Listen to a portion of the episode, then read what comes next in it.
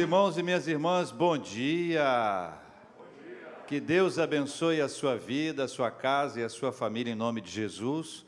Hoje, logo mais 18 horas, 6 da tarde, vamos ter o nosso drive-in com a celebração da Santa Ceia do Senhor, para aqueles que estão impossibilitados de participarem presencialmente dos cultos, assim como temos feito já há alguns meses, né? Quanto tempo, né, gente?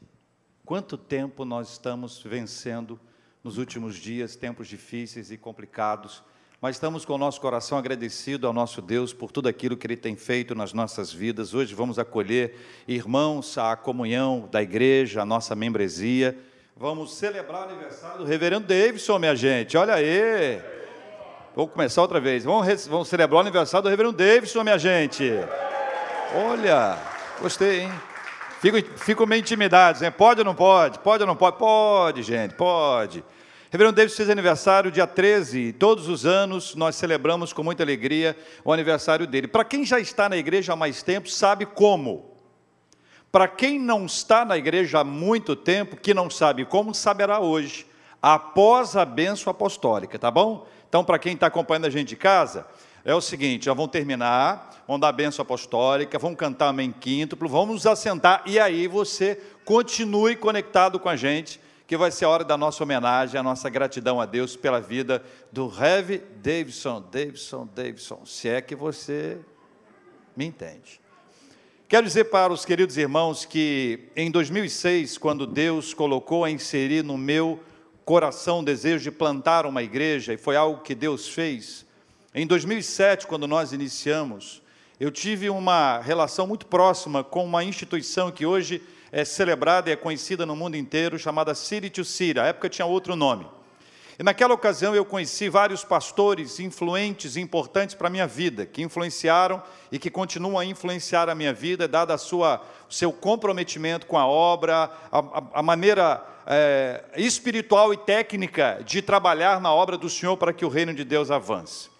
De lá para cá, pela graça de Deus, muitas foram as oportunidades de aprendizado, encontros, treinamentos, testemunhos, congressos, conferências e, sobretudo, a bênção de saber a direção de Deus para uma caminhada de uma igreja saudável, de uma igreja conectada à cidade, uma igreja é, centrada no Evangelho, pregando a palavra de Deus para as nossas vidas. Hoje, nós temos aqui a alegria, a honra de acolher um desses pastores que eu conheci, com quem eu tive a oportunidade de conviver presencialmente durante algum tempo, em algumas oportunidades, mas ainda que à distância poder receber a influência dele, que tem um ministério muito especial. Deus o levou a plantar uma igreja em Recife, na nossa querida Recife, uma cidade impactante, muito importante e que se tornou a igreja uma referência para a cidade como um todo.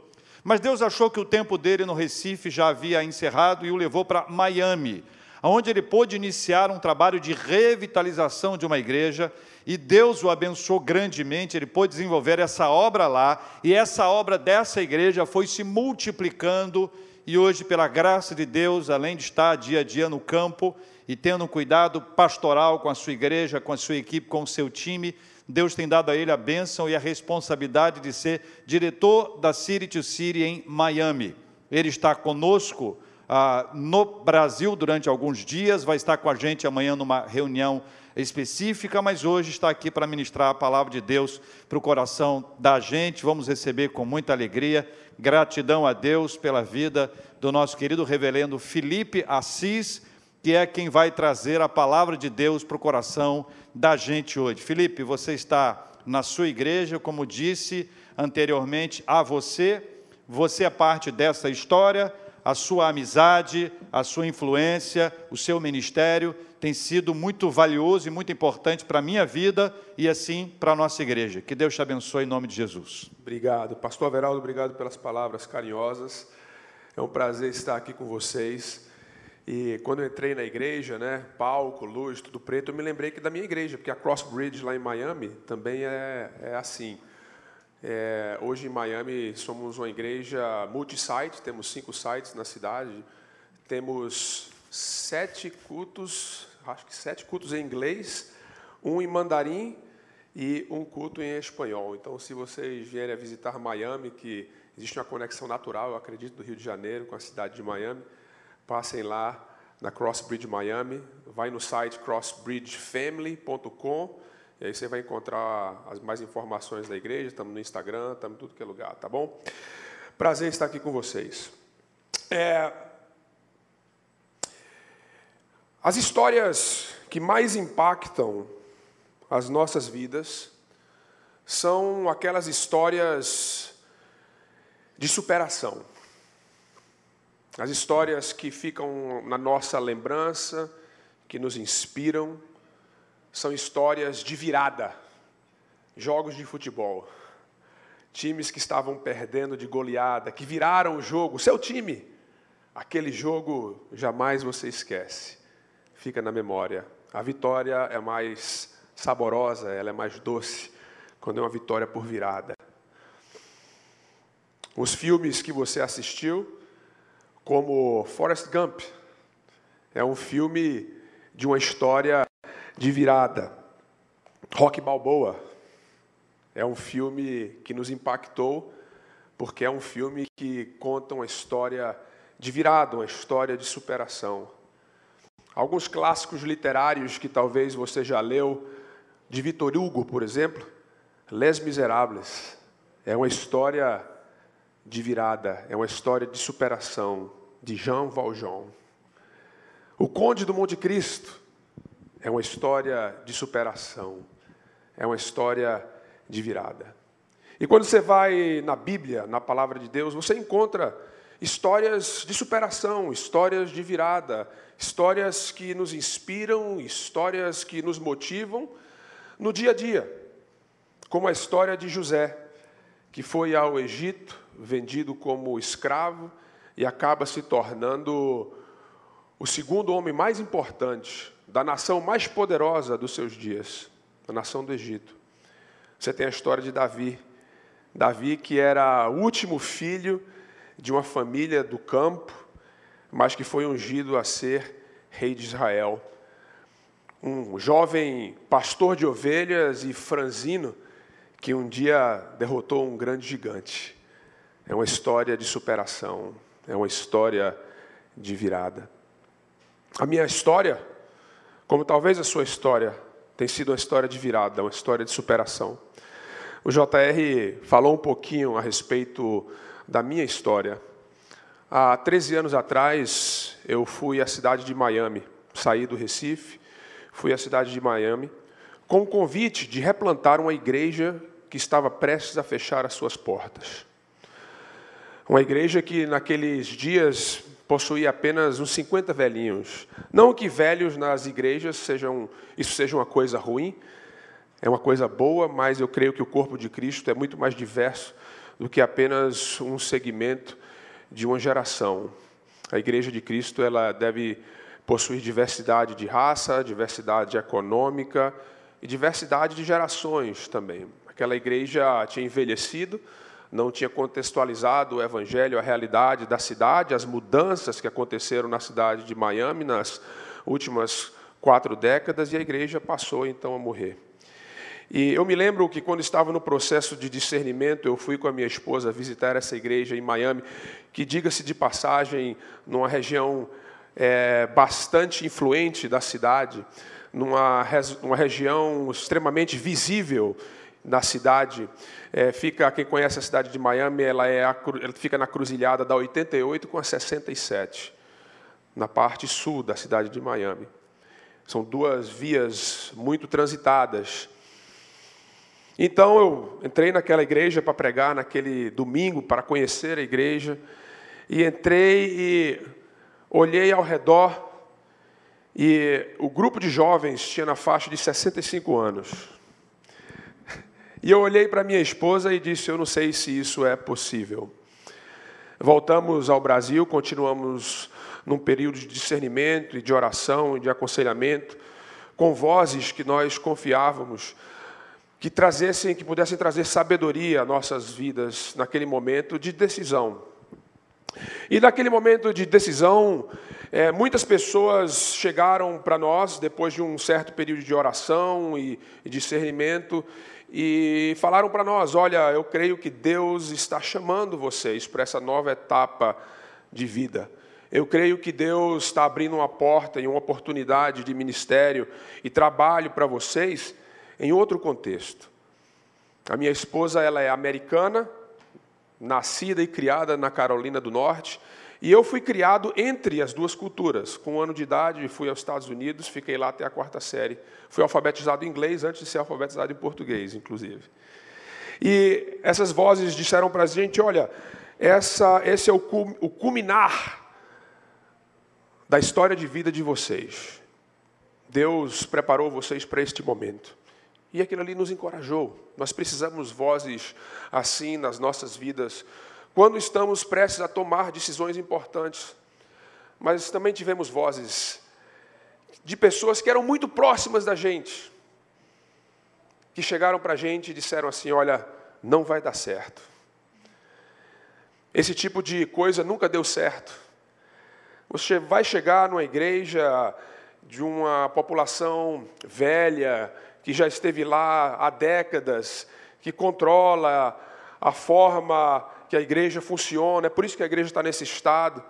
Eles vão te mastigar e vão te cuspir fora, e você vai querer voltar para casa, voltar para o Brasil, e não vai ter mais igreja, e não vai ter mais campo. Você vai sair de casa para um outro país e vai falhar. E, obviamente, essas palavras, principalmente de pessoas próximas da gente, que deveriam nos motivar, que deveriam nos encorajar, machucou, doeu, porque queremos a aprovação e o amor daqueles que são próximos a nós.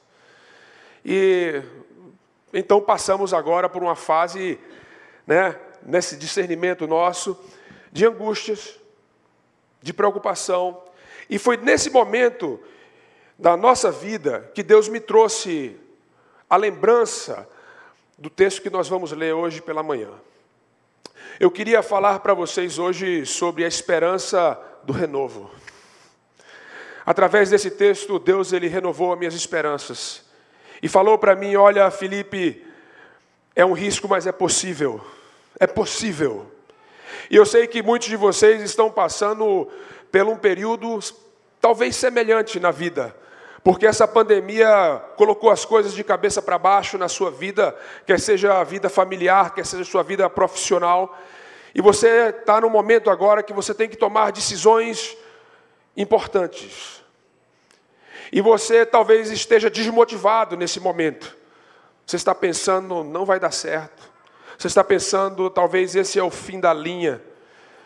E eu quero dizer para você hoje pela manhã que existe a esperança, que é possível por causa desse texto.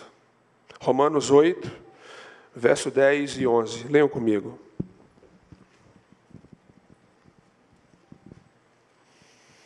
A palavra de Deus diz assim. Espero que todo mundo abra, porque esse texto é, é muito bom. Deus está falando isso aqui para você hoje. Se, porém, Cristo está em vocês, o corpo, na verdade, está morto por causa do pecado, mas o espírito é vida por causa da justiça. Se em vocês habita o espírito daquele que ressuscitou Jesus dentre os mortos, este mesmo que ressuscitou o Cristo dentre os mortos vivificará também o corpo mortal de vocês, por meio do seu espírito que habita em vocês. Essa é a palavra de Deus. Amém?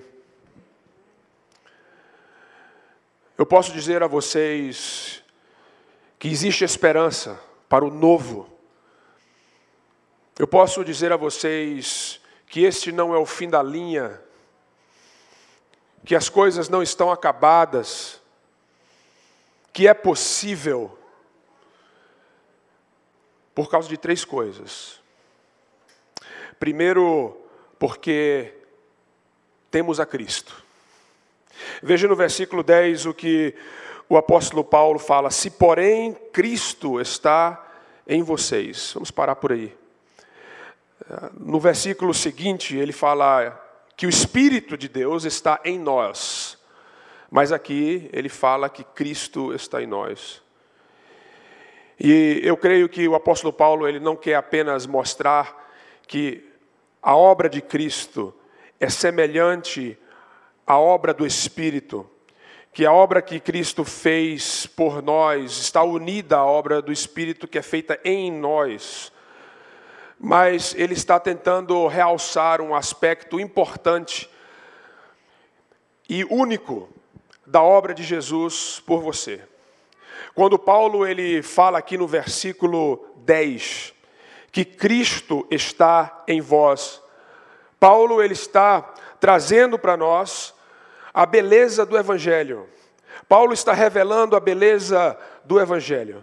Se vocês são familiarizados com a doutrina de Paulo no Novo Testamento e o escrito do apóstolo Paulo, em outras epístolas também, por exemplo, a epístola de Efésios, aos, aos Efésios, no capítulo 1, o apóstolo Paulo, ele encoraja a igreja em Éfeso, lembrando aqueles irmãos que eles estão em Cristo, que nele somos isso e nele somos aquilo, nele fomos feitos aquilo mais.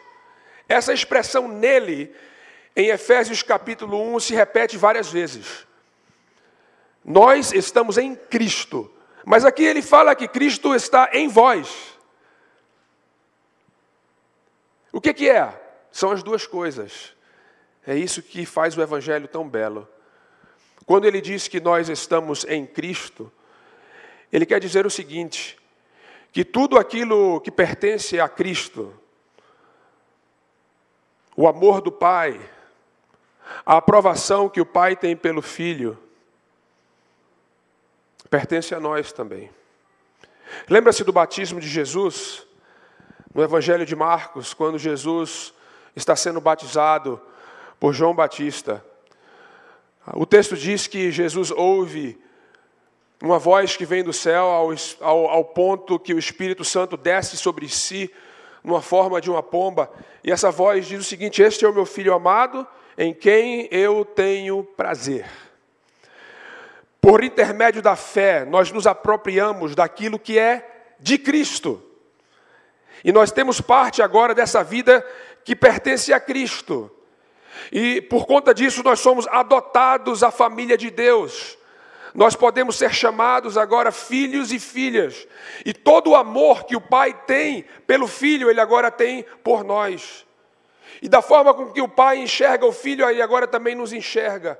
Apesar de você ser pecador, apesar de eu ser um pecador, apesar de termos limitações e imperfeições nas nossas vidas, quando o Pai olha para ti, ele te olha através de uma lente que se chama Cristo e ele te vê de forma perfeita. Amém? É isso que quer dizer, você está em Cristo. Mas quando ele diz assim, Cristo está em vós, existe uma outra dimensão do Evangelho também. Por quê? Porque primeiro eu falei da forma com que Deus te enxerga, agora por aquilo que Cristo fez por você. Mas agora eu quero que você entenda que é preciso que você também se enxergue da forma com que Deus te enxerga. Porque muitas vezes existe esse desconecto. A forma com que Deus te enxerga jamais mudará. Mas a forma com que você se enxerga, às vezes é muito diferente da forma com que Deus te enxerga. E o processo da maturidade cristã é alinhar a sua visão de si mesmo à visão que Deus tem de você. Então, quando ele diz assim, vocês estão em Cristo, é a forma com que o Pai te enxerga, mas quando Cristo está em vocês, Ele está querendo dizer: eu quero que vocês enxerguem Cristo em vocês. Você é uma pessoa revestida pelo amor e pela justiça de Jesus. Tanto é que no versículo 1 de Romanos 8, o que, é que ele fala?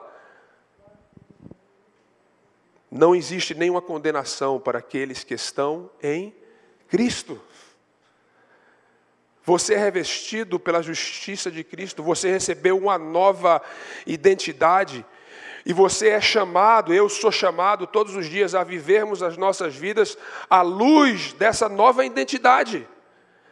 Você, deixa eu dizer uma coisa para vocês hoje, você não é a soma dos seus acertos e das suas conquistas.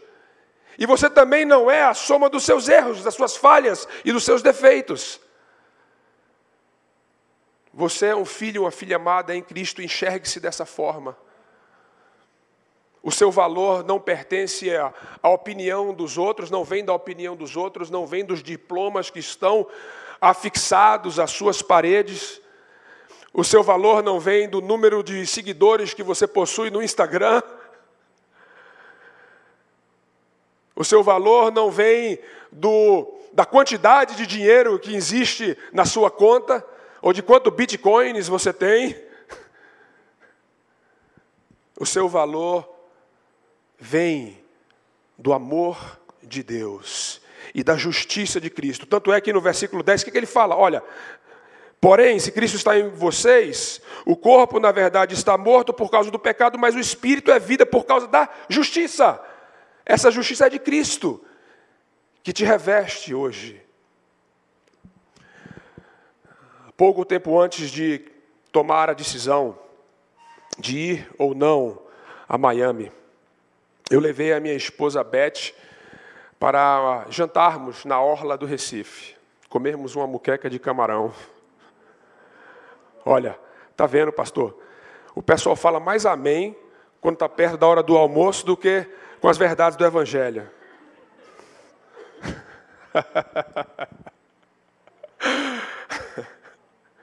É isso que Paulo fala, o Deus do ventre, né? E então nesse jantar nós estávamos conversando sobre os nossos planos, nossos projetos.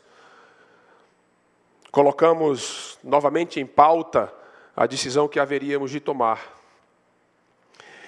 E Deus me colocou uma pergunta na minha mente que eu compartilhei com ela naquele momento.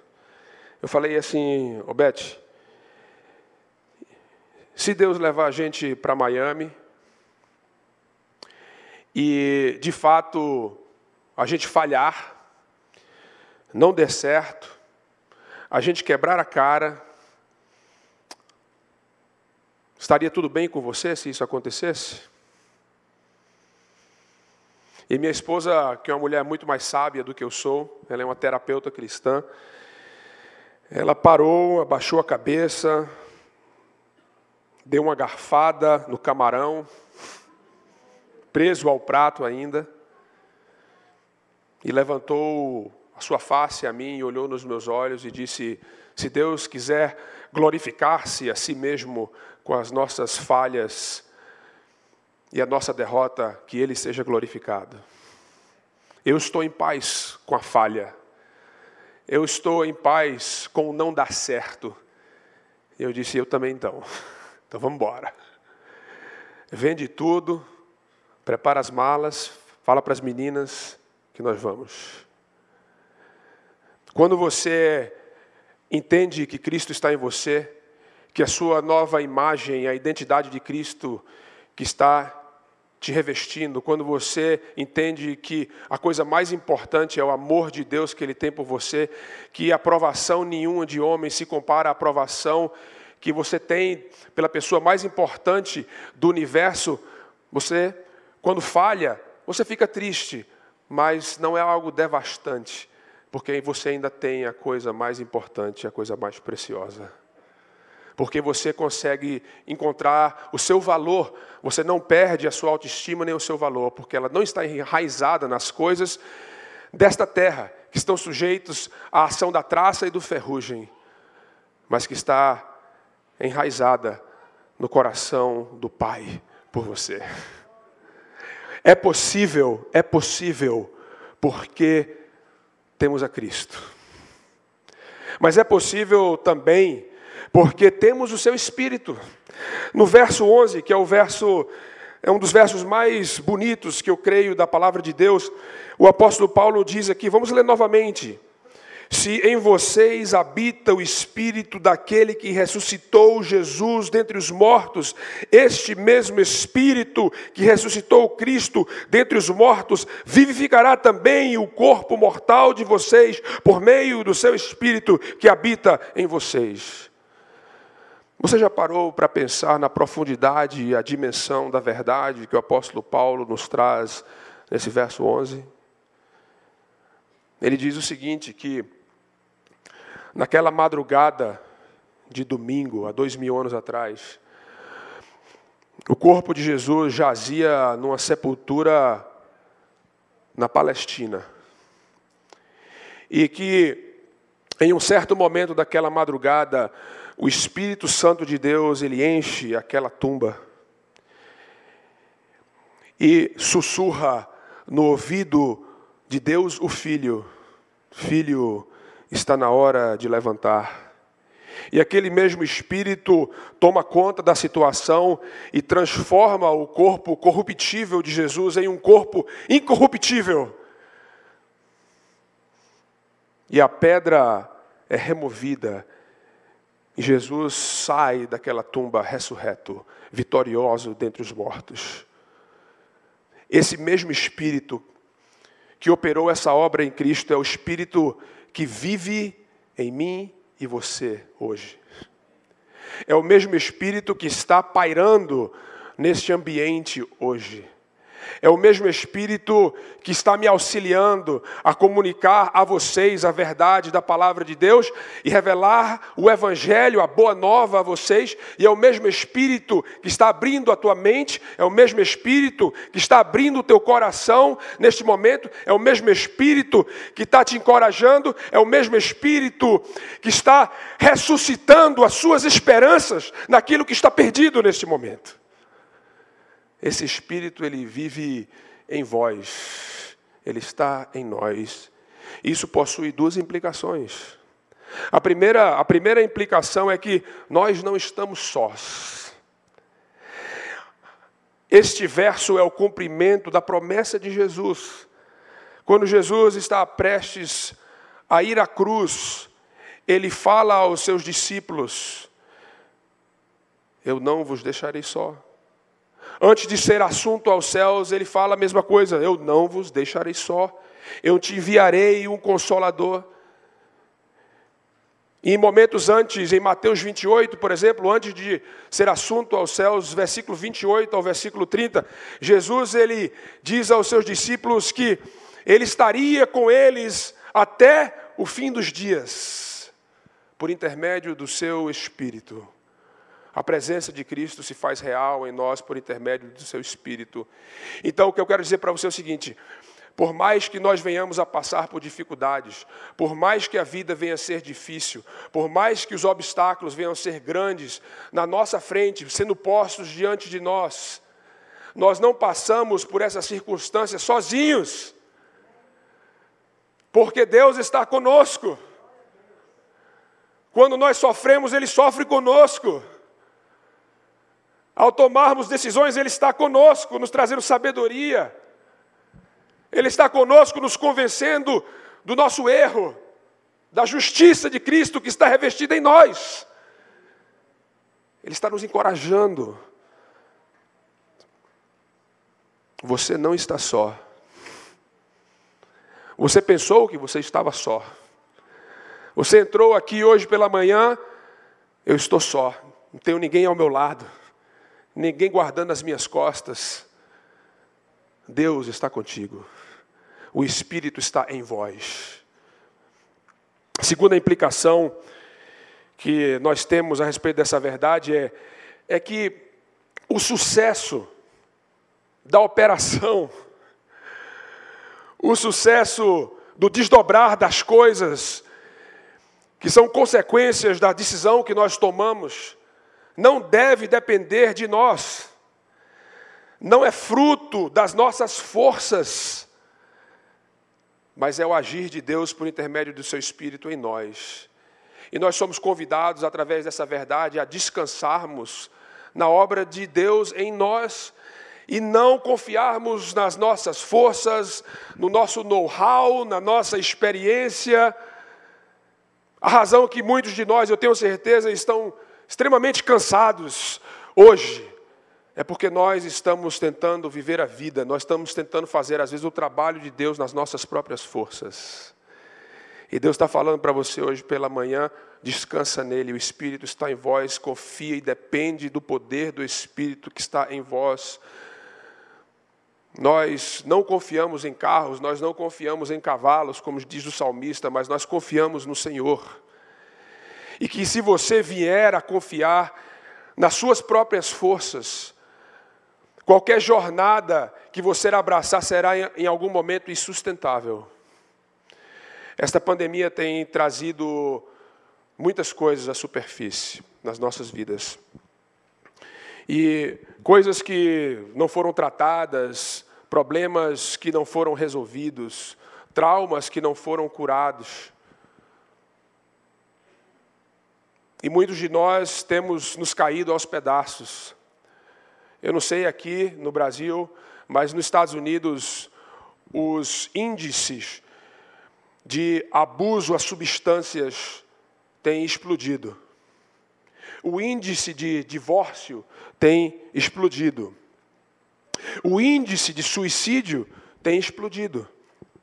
Inclusive entre pastores também. Quantos pastores eu conheço, porque eu treino pastores e eu mentoreio pastores lá e em outros lugares do mundo também. Quantos pastores não ligaram para mim, mandaram um texto para mim dizendo: Eu estou extremamente desencorajado, tentei de tudo, eu não sei o que fazer, as pessoas estão saindo, os recursos estão sumindo. Eu nunca vivi um algo dessa, dessa natureza, eu, eu disse também, eu também não. Ninguém. E no ano passado, muitos pastores cometeram suicídio. Um amigo meu, que fiz treinamento de plantação com ele, há muitos anos atrás, saiu para caçar com um amigo numa floresta do sul dos Estados Unidos, caçar patos. E em um determinado momento da caçada, ele fala para o companheiro de caça dele, diz: "Olha, fica aqui, eu vou para aquele outro lado ali do lago, porque talvez eu tenha uma vista melhor dos patos". E ele sai e cerca de dez minutos depois, o seu amigo escuta um estupim muito alto. E ele vai ao local, pensando que ele tinha acertado um grupo de patos com a 12, e quando ele chega lá, esse meu amigo havia explodido a sua cabeça com a 12.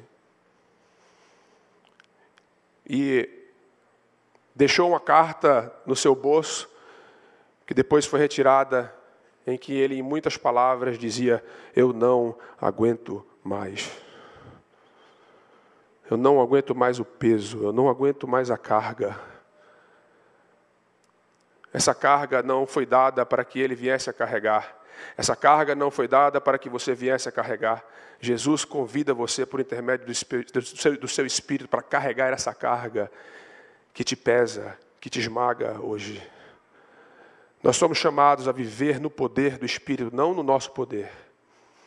Como é que você busca e se enche do Espírito para que você possa viver a vida no poder do Espírito? Essa é uma pergunta muito importante. E eu quero dizer para vocês que não adianta entrar na igreja, ficar pulando, ficar é, tentando forçar um falar de línguas estranhas. Não estou não descreditando nada disso, mas não é isso não é subir um monte e jejuar né, dois dias à noite, não é isso. Veja, algumas dessas atividades são importantes, mas não é assim que você se enche do Espírito. Como é que você se enche do Espírito? Se lembrando da verdade, da primeira coisa que eu falei: que você é amada, que você é perdoada, que a sua vida agora tem um novo propósito e que existe esperança para o futuro. Sabe por quê? Porque todos os dias nós esquecemos essa verdade essencial do Evangelho. O nosso coração, ele, ele tende a fugir da rota do Espírito que sempre nos leva a Cristo, a construir a sua identidade em outras coisas, além de Cristo. E todo dia você tem que regular o seu coração. Todo dia você tem que recalibrar o seu coração. E você tem que aprender a fazer o que eu falo para a minha igreja sempre, a pregar o evangelho para o seu coração todos os dias. Não dependa do reverendo Arival, eh, Averal, desculpa. Arival foi o que eu estava lá em São Paulo. o Averal, o JR, não dependam ah, do dom da pregação dele, domingo após domingo, que vem te lembrar das verdades do Evangelho, você tem que fazer isso por si mesmo. Não é suficiente essa lembrança uma vez por semana no domingo. E o que, que eu falo para as pessoas da minha igreja? É o seguinte: começa o dia assim. Vou dar uma sugestão bem prática para vocês. Quando vocês acordarem, saírem da cama, fale para si mesmo, no caminho da cozinha ou do banheiro ou qualquer que seja: Eu sou amado, eu fui perdoado, a minha vida não é dirigida mais por culpa nem por condenação. A minha vida tem um novo propósito. E existe esperança. Existe esperança. Por quê? Por causa da promessa, a última coisa que nós vamos ver aqui. Existe uma promessa. É possível não apenas porque temos a Cristo, é possível não apenas porque temos o Espírito Santo de Deus, mas porque em Cristo e no seu Espírito existe uma promessa para nós. Parte B do versículo 11 diz o seguinte: Esse mesmo que ressuscitou Cristo dentre os mortos, vivificará também o corpo mortal de vocês. Ele coloca algo que haverá de acontecer no futuro, vivificará. O apóstolo Paulo aqui ele está lembrando os cristãos da cidade de Roma da esperança da ressurreição. É isso que ele está falando. Ele está falando que hoje vivemos é, num momento da história em que Cristo começou a sua obra de redenção, mas que ele não concluiu, ele não terminou ainda essa obra. Os nossos espíritos, como ele diz no versículo 10, foram vivificados, restaurados pela justiça de Cristo mas os nossos corpos ainda permanecem mortais. As coisas nesse mundo ainda permanecem caída, caídas. Mas um dia Jesus retornará, ele restaurará tudo aquilo que foi afetado pela queda. Então a vida do cristão deve ser vivida com a esperança do futuro, que a restauração agora é, é verídica, é real, que o poder do futuro hoje está disponível no presente para nós, mas que ainda existe muito mais no futuro, que o melhor ainda está por vir. A nossa vida deve ser sempre vida nessa perspectiva. Eu tenho um professor, eu chamo até hoje ele de professor, porque qualquer dúvida que eu tenho eu ligo para ele. E eu me lembro que uma vez ele me contou uma história. A sua esposa morreu de câncer e ele diz, fala para, ele fala para nós essa história de é, enquanto a sua esposa estava morrendo de câncer, ela estava passando por um período de quimioterapia, já no final da sua vida, tinha perdido a, a metade do seu peso, estava numa cama cheia de seringas e fios ligados a sacos, né, de químicos pendurados à sua volta. Ele diz que após um longo dia de trabalho, ele chega em casa e ele entra no quarto da sua esposa, que está sendo assistida por duas enfermeiras. E ele pergunta à sua esposa, querida, como é que você está? Apenas homens insensíveis fariam esse tipo de pergunta. Nós faríamos esse tipo de pergunta. A esposa lá cheia de seringa, na cama, sofrendo. Como é que você está? E ela, ele fala, muito mais crente do que eu, me disse: meu querido, nada que a ressurreição não venha curar. Deixa eu confessar um segredo para vocês aqui. Eu gosto de assistir as séries do Netflix, gosto de ler romances também, mas eu sempre começo com o último capítulo. Pastor, porque você sempre começa no último capítulo? Eu começo com o último capítulo do romance, do livro, e começo com o último episódio de uma série. Quando dizem para mim, olha, assiste aquela série lá do Netflix, eu já vou para o último episódio. Mas por que você faz isso? Eu disse, porque eu quero evitar as emoções no meio do caminho. Primeiro, se o final for ruim, eu nem assisto o começo. Mas se o final for bom, aí eu vou para o começo. Porque eu digo assim: eu tenho quatro filhas, tenho cinco igrejas para pastorear, a minha vida é cheia de emoções, não preciso mais de emoções, vou morrer de um ataque cardíaco. Então assisto logo o final e vou para o começo depois. E aí eu vou assistindo e diz, ah, agora eu estou entendendo como aquilo ali, é, isso está acontecendo com esse personagem, mas lá na frente eu sei que existe esperança e será resolvido. Mas veja, você está rindo aqui agora, mas essa é a nossa história. Já temos o último capítulo. Cristo já venceu, a morte já foi derrotada, o mundo será restaurado, vocês se ressuscitarão dos mortos. Não existe nada que a ressurreição não venha curar. Por que a ansiedade do momento? Por que a falta de desconfiança em Deus no nosso conduzir no dia a dia?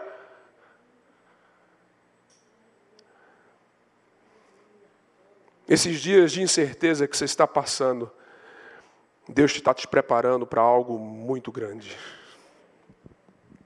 E aqui eu estou na fronteira do presbiterianismo e do pentecostalismo.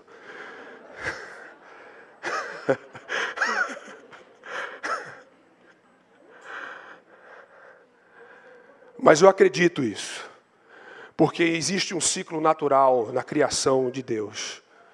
Para que exista ressurreição, tem que existir morte primeiro. Para que exista risos de alegria e de festa, deve existir prantos, choro e dor. E se você hoje chora, e se você hoje lamenta o que perdeu, não foque no passado, mas foque no futuro, porque o melhor está por vir. Eu quero encerrar com as palavras do grande teólogo reformado Raul Seixas. Não diga que a canção está perdida, tenha fé em Deus, tenha fé na vida, tente outra vez. Vamos orar? Ó oh, Pai, pelo Teu Santo Espírito que acreditamos estar aqui conosco hoje, nós te pedimos que Tu venhas encher o nosso ser, que Tu venhas restaurar, que Tu venhas encorajar, que Tu venhas renovar. Ó oh, Pai, que o Teu Santo Espírito se manifeste de forma real em cada um de nós, não de forma mística ou misteriosa, mas nos lembrando hoje da verdade do Evangelho, que somos amados e somos amadas, filhos e filhas de Deus, que nós não somos definidos, o nosso valor não está na soma dos nossos acertos, nem na soma dos nossos erros, das nossas falhas, mas está no amor que está em Cristo. E esse Espírito que está aqui habitando entre nós, ele quer nos lembrar desta realidade Ó Pai, abre o nosso coração para que possamos nos dar por completo a esta verdade. Em nome de Jesus. Amém. Deus abençoe vocês, igreja.